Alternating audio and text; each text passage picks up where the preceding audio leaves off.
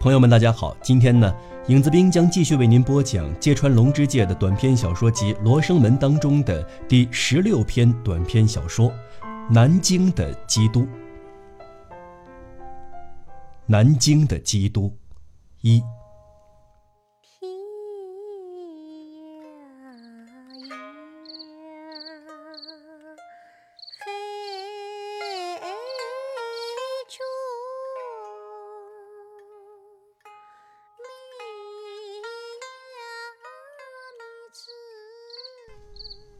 秋天的一个深夜，南京齐望街一所房子里，有个面色苍白的中国少女，独自靠在破旧的桌旁，手托香腮，百无聊赖，嗑着盘里的瓜子儿。桌上灯火悠悠，与其说用来照明，不如说反倒给屋内添了一层忧郁。壁纸几近剥落的角落里，藤床前挂着发出霉味儿的床围，床上的毛毯露了出来。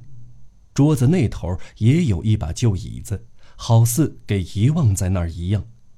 此外，再也找不出一件摆设来。他不时停下嗑瓜子儿，抬起一双清亮的眼睛，凝望着桌对面的墙。仔细一看，原来墙上的钉钩上端端正正挂着一个小小的铜十字架，十字架上是雕刻制着的受难基督，高高伸展着两臂，浮雕的轮廓已经磨损，影影绰绰，依稀映在墙上。每当少女的目光落在耶稣像上，长睫毛下隐含的那份孤寂，似乎一瞬间会了无痕迹。代之以一种天真的希望之光，生动地浮在脸上。而视线一旦移开，必定又会叹息。黑缎子上衣已经光泽褪尽，肩头不免沮丧地沉下来。他重又一粒一粒嗑着盆里的瓜子儿，打发无聊。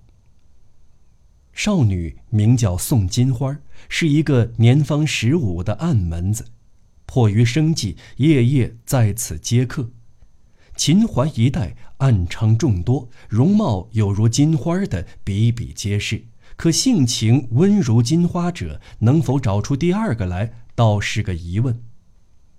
金花不同于其他妓女，既不骗人，也不任性，每晚脸上都挂着愉快的微笑。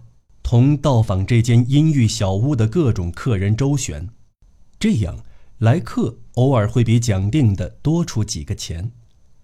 逢上这种时候，他总是高兴地给相依为命、好喝口酒的父亲多来一杯。金花的这种品性当然出于天性，要说还有什么别的缘由，正如墙上的十字架所示，从儿时起他就信仰罗马天主教。是已故的母亲领入门的。话说今年春天，有个年轻的日本旅行家来上海看赛马，顺便探访中国的南边风光，曾在金花的房里有过一夜奇遇。当时他身着西服，嘴里衔着雪茄，把娇小的金花拥在膝上，不经意间瞥见墙上的十字架，满脸狐疑地问。你是基督徒吗？用半通不通的中文问道：“是呀，我五岁就受洗了。那还做这种事儿？”他话里带刺，金花一头乌发靠在他胸前，一如平时爽朗的笑着，露出两颗犬牙。要是不做，我们妇女都得饿死。你父亲很老吗？嗯，腰都直不起来了。可是。难道你不觉得干这种营生进不了天国吗？不。金花望了一眼十字架，宛如陷入了沉思。我相信圣父基督的在天之灵一定能明白我的心思，不然的话，基督跟姚家巷警察局的官老爷岂不是一回事吗？年轻的日本旅行家笑了，从上衣口袋里掏出一对翡翠耳环，亲自给他戴上。这是刚买的，本打算带回日本做礼物的，现在送你，算是今晚的纪念。”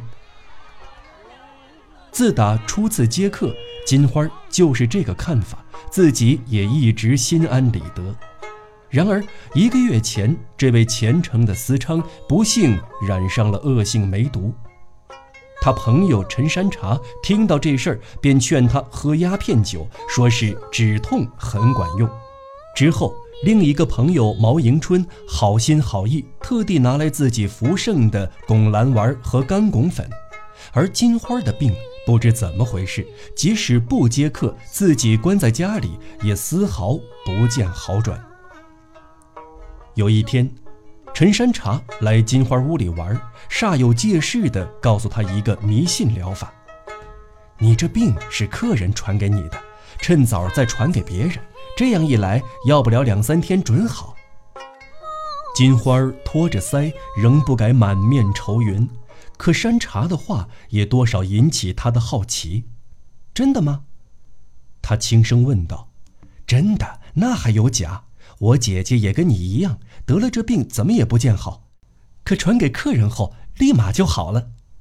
那客人怎么样了？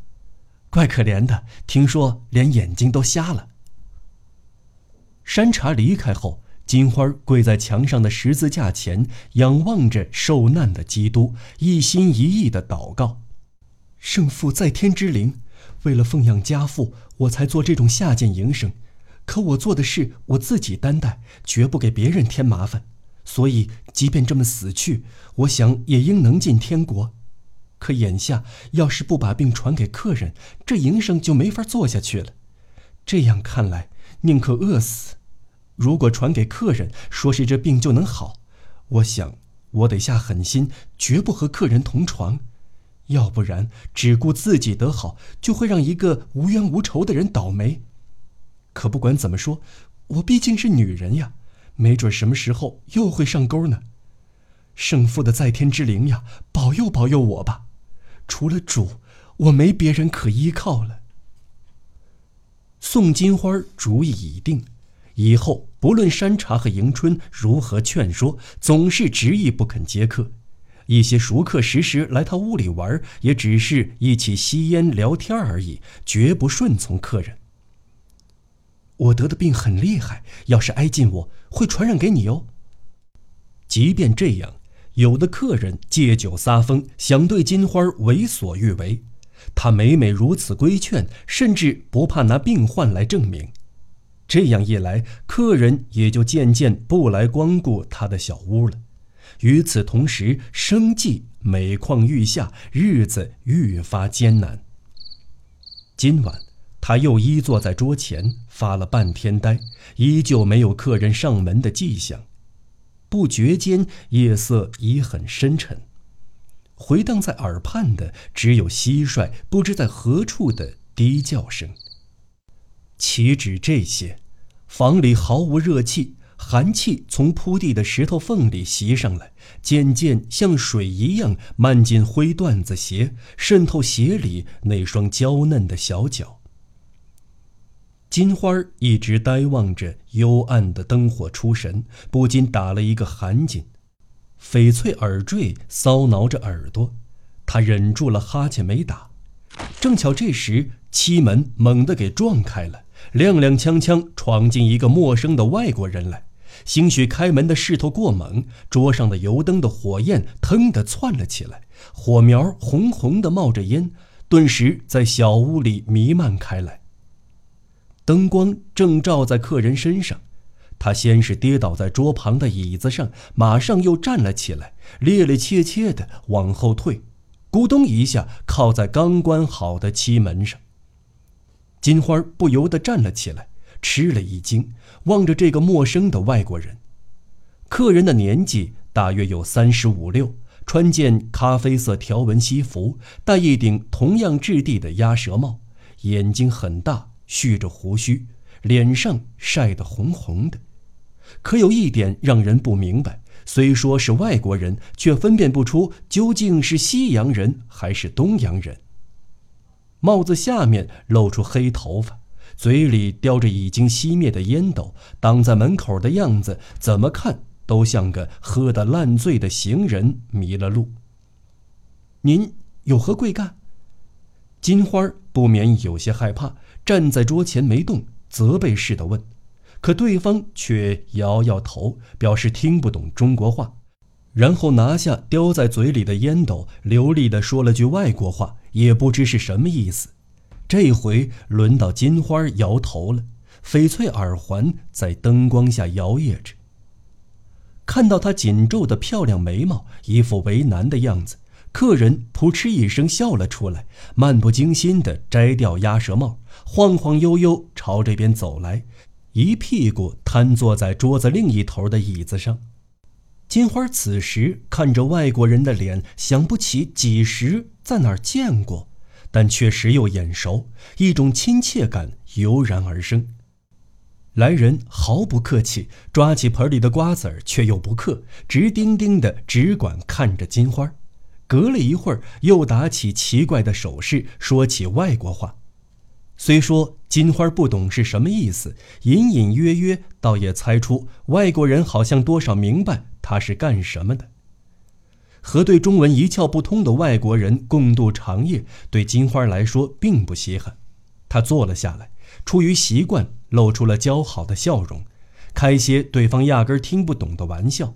可是客人居然也说上一言半语，还高兴的大笑，打着各种手势。比先前更加眼花缭乱，简直让人疑心他能听得懂。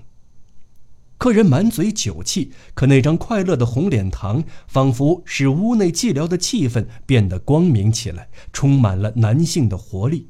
起码对金花来说，不消说平日在南京见惯了的国人，就连以往见过的一些洋人，无论是东洋人还是西洋人，都没他来的潇洒。不管怎样，这张脸似曾相识，方才的这种感觉始终打消不掉。金花望着客人额前一缕黑色的髻发，亲切而愉快地招待他，脑子里却极力回想着这张脸最初是在哪儿看到的。是前阵子和胖大嫂一起做画坊的那个人吗？不对，不对，那人头发的颜色比他红多了，要不然。就是去秦淮河夫子庙时那个给我照相的人，可那人年龄看上去比他大呀。哦，想起来了，什么时候来着？记得在立社桥边的饭馆前聚了一群人，有个人长得和他很像，挥舞一根粗大的藤杖，打人力车夫背的不是？八成是。不过，那人的眼睛比他要蓝呀。金花这边浮想联翩，客人依旧是那么愉快，不知什么时候又点上烟斗，吐出一口好闻的烟味儿。突然间，他说了句什么，伸出两个手指头来，在金花的眼前晃了晃，做出姿势表示问号。两个指头自然是两卷美金的意思，谁看了都明白。可金花是不留客人过夜的。他灵巧的逼逼啵啵的嗑着瓜子儿，脸上带着笑，两次摇头表示不行。于是客人傲慢地支起两肘，探出醉醺醺的脸，在昏暗的灯火下紧盯着金花，一会儿又伸出三个指头，目光中期待着回答。金花略微挪动一下椅子，含着瓜子儿，一脸的为难，心里似乎在琢磨。就算客人真出两美金，身子也不能由他摆布。但他听不懂，实在没法叫他明白这其中的隐情。事到如今，金花为自己的轻率感到后悔，明亮的眼睛望向旁边，别无办法，再一次果断地摇了摇头。然而，过了一会儿，外国人露出淡淡的微笑，神情有些犹豫。伸出了四个指头，又讲了一句什么外国话。金花束手无策，托住两颊，连笑的力气都没有了。转念一想，事已至此，只有继续摇头，直到他死心。就在这当，客人的手像是给一种无形的东西控制着，终于伸开五个指头。后来。两人一直打着手语，间或掺杂着动作，这样一问一答了好半天。期间，客人极具耐性，手指一根根加上去，到了最后，那劲头哪怕出十美金都在所不惜似的。对一个暗门子来说，十美金可是个大数目。即便如此，仍旧没能让金花动心。方才他离开椅子，斜站在桌前，对方给他看两手指时，他焦躁的直跺脚，一个劲儿的摇头。恰巧这时，不知怎的，挂在钉子上的十字架哐啷啷掉了下来，落在脚边的石砖上。他急忙伸出手，赶紧捡起宝贝十字架，无意中看到十字架上受难基督的表情。奇怪的很，与坐在桌对面那个外国人的脸简直活脱脱一模一样。怪不得觉得在哪儿见过呢，原来是我主基督的脸呀。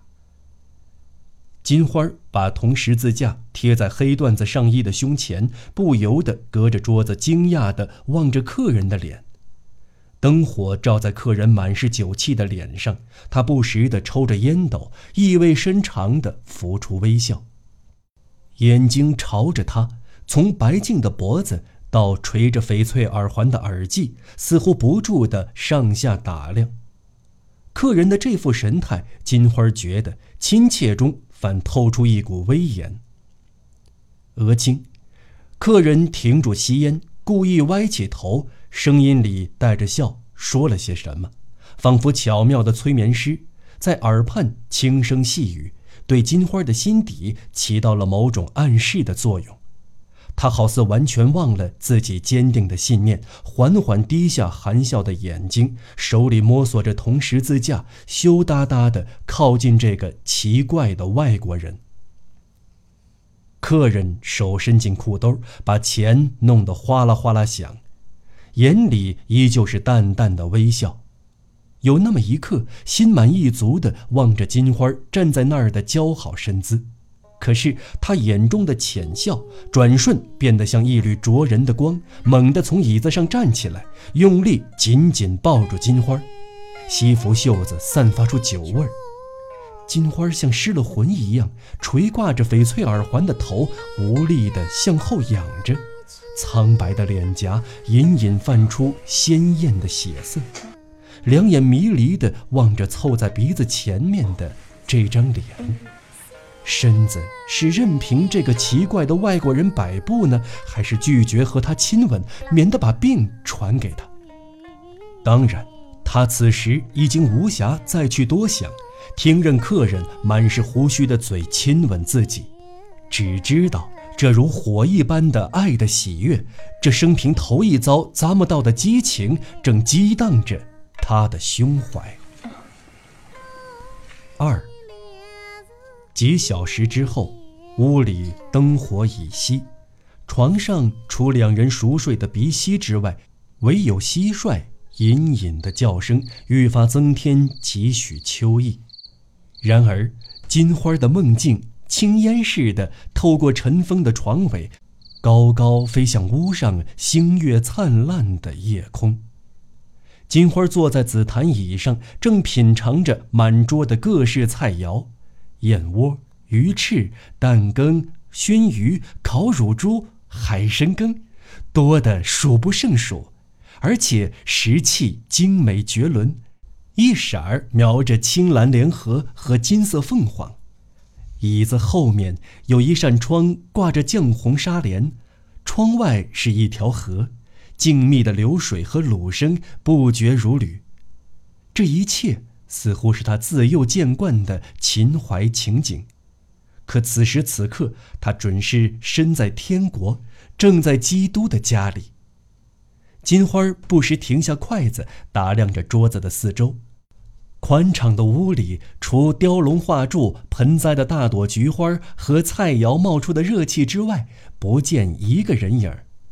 尽管如此，桌上的菜吃完一盘，转眼就有一盘热乎乎的、飘着香味的新菜摆到面前，也不知是哪儿来的。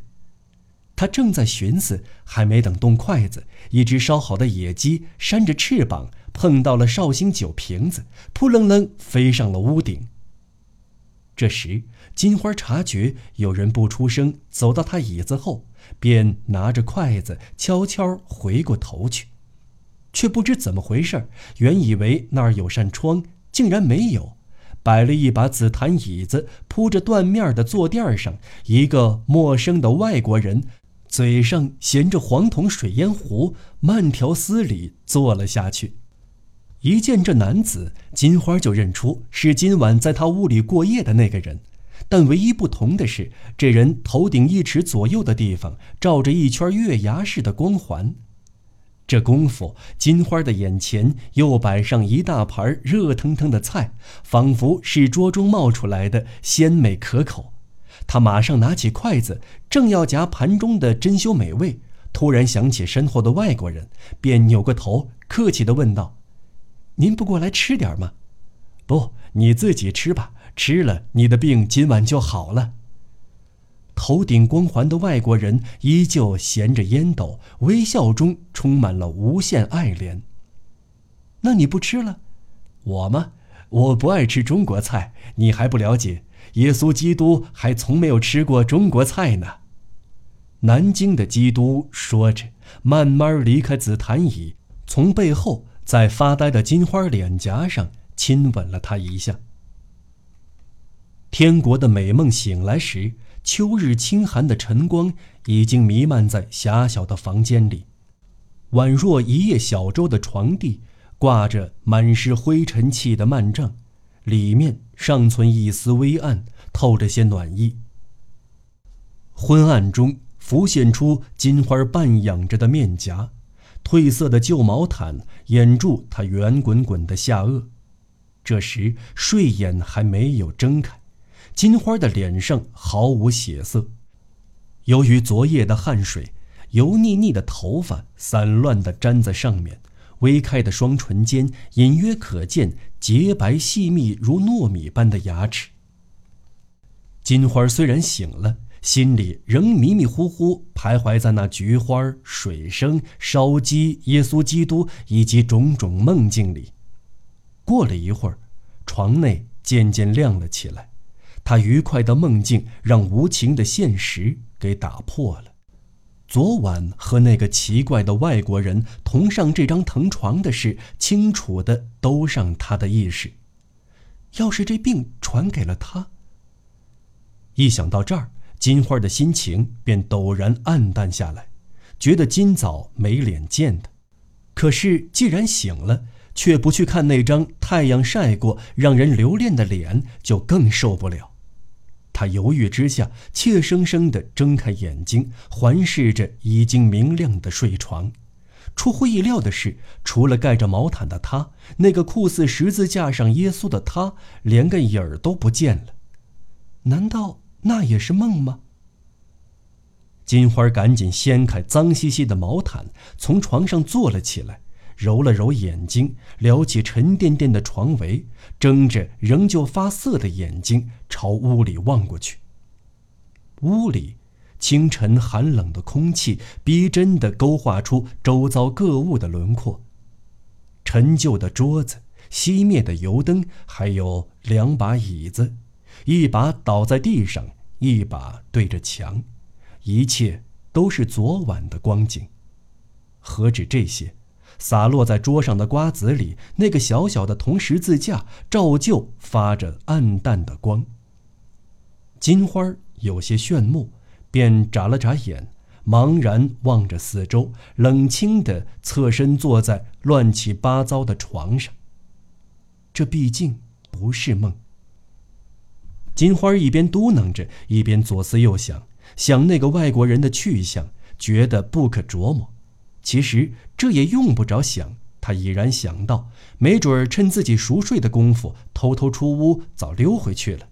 可是他是那样爱抚过他，竟连一句惜别的话都没有，就走掉了，简直让人没法相信。或者勿宁说，他不忍心这么想。而且那个奇怪的外国人答应付的十美金，他都忘记要了。他真的回去了吗？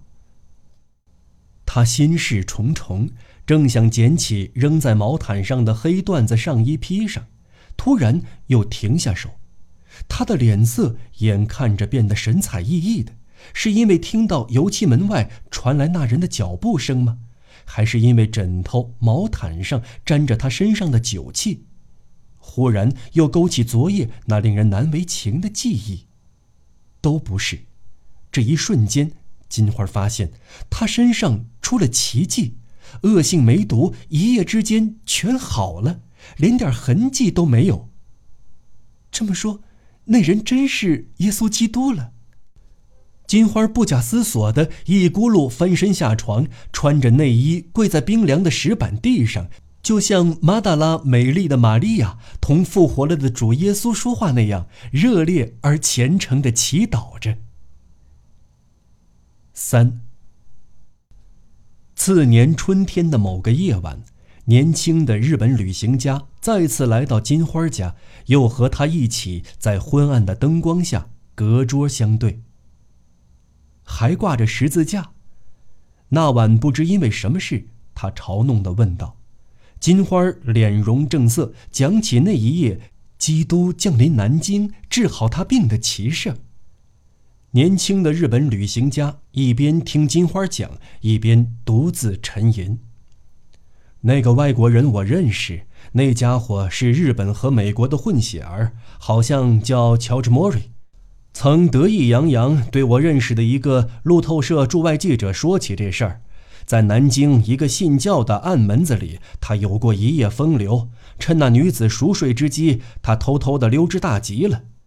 上次来的时候，那家伙恰好和我在上海同一家旅馆下榻，至今还记得那张脸，总是处处夸耀自己是英文报纸的驻外记者，没有一点男人气概，人品不大正派。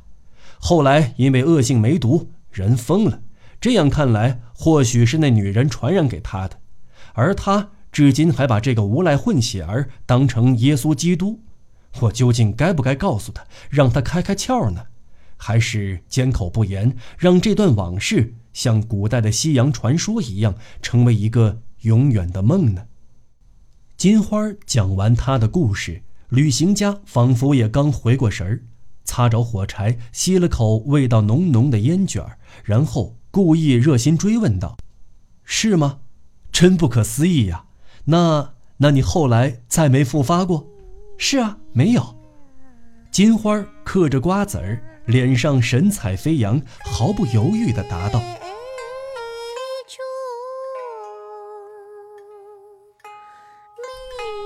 本篇属稿时与古籍润一郎的《秦淮一夜》多有参照之处，附笔记此，以致谢忱。大正九年（一九二零年）六月二十二日。